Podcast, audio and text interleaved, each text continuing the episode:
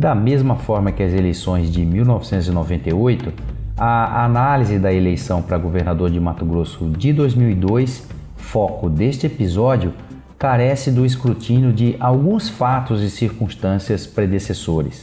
Neste caso, três são cruciais: o panorama administrativo que Dante de Oliveira deixara após oito anos de mandato, o estágio da economia de Mato Grosso em 2002 e o embrólio da candidatura a governador dentro do PSDB. Por este motivo, este oitavo episódio também será dividido em partes. Depois de tanta energia empregada no primeiro mandato, uma gestão marcada por crise financeira, reformas, privatizações, enxugamento da máquina e escalonamento de salários e duodécimos, o que pareceria tudo muito positivo a um julgamento atual, à época foram interpretadas como medidas amargas e extremamente impopulares. Tanto é verdade que o candidato adversário em 98, o senador Júlio Campos, parecia navegar tranquilo rumo a uma vitória no primeiro turno. A revirada de Dante se deu já na reta final da campanha e a história irá julgar se o motivo dessa virada se deu pelo derramamento de cheques do Padic, contado na parte 2 do episódio 7, ou por conta da compreensão dos matogrossenses de que realmente a casa estava arrumada e era a hora da virada.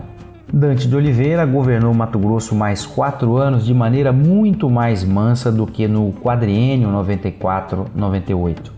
Foi nesse segundo mandato que se efetivou a descentralização do sistema de saúde, com a implantação dos hospitais regionais, o programa ProAlmate, que levou Mato Grosso a produzir hoje 70% do algodão nacional, e o programa Mato Grosso é Hora de Investir, um dos maiores programas de atração de investimentos já vistos. Mato Grosso começava a dar os primeiros passos no caminho da potência agrícola que se tornaria. A acidez do solo do Cerrado já havia sido domada há algum tempo e a soja se tornara o principal item da matriz produtiva do Estado a receita corrente quadruplicara naqueles oito anos e a média de crescimento do PIB de 98 a 2002 foi de 8%, comparado na época ao ritmo de crescimento da China. Mas a administração Dante também passou por sérias acusações de corrupção e favorecimento, sobretudo no setor de obras públicas e na comunicação social. No primeiro, me contaram que eram tão graves os desmandos que culminou com o governo optando por extinguir o Departamento de Viação e Obras Públicas, DVOP.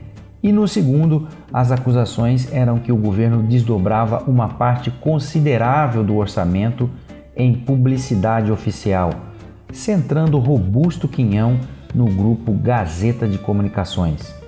Caixa Preta do DVOP e Secongate seriam os apelidos usados na campanha de 2002 pela oposição.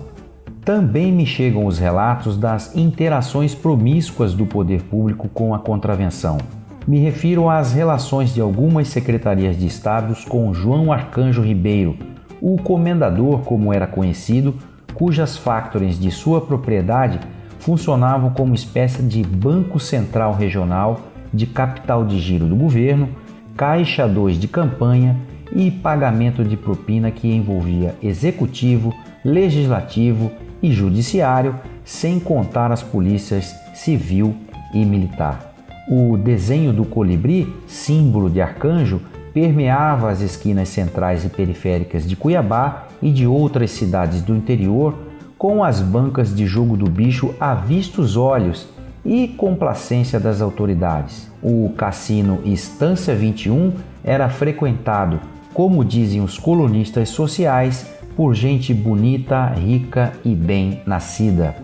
Foi nesse contexto do segundo mandato que começaram a se desenhar as tratativas para a sucessão de Dante de Oliveira dentro do seu partido, o PSDB.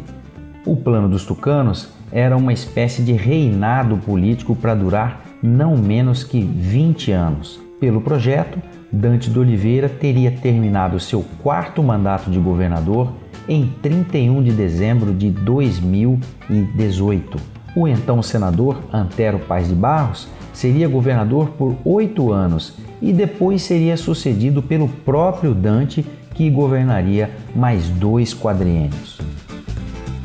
E por aqui eu termino essa primeira parte da narrativa das eleições de 2002. Semana que vem eu conto por que o reinado tucano não prosperou. Ótima sexta-feira, excelente final de semana.